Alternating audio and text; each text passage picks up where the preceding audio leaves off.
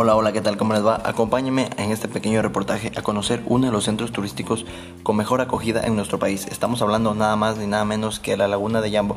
Contamos con muchas actividades que pueden realizar como paseos en bote, caminata, cabalgata, camping, observación, fotografía, entre otros. En la comida tenemos especiales a la parrilla, truchas, carnes, mollejas asadas, fritadas, todo tipo de marisco.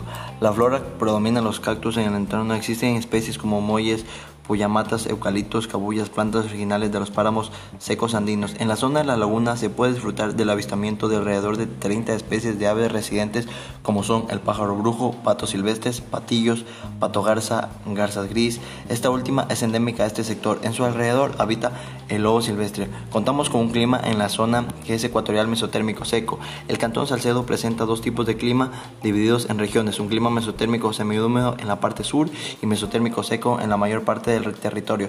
Estamos situados a 7 kilómetros de la cabecera cantonal en la parroquia Panzaleo, que ocupa la región sur del cantón. Está ubicada en la parroquia Panzaleo, en la jurisdicción del cantón Salcedo de la provincia de Cotopaxi. Mide aproximadamente 1100 metros de largo por 290 de ancho. Sus aguas son verdosas y tienen una profundidad máxima de 25 metros, así que no se olviden, están todos invitados a visitar la hermosa laguna de Yambo.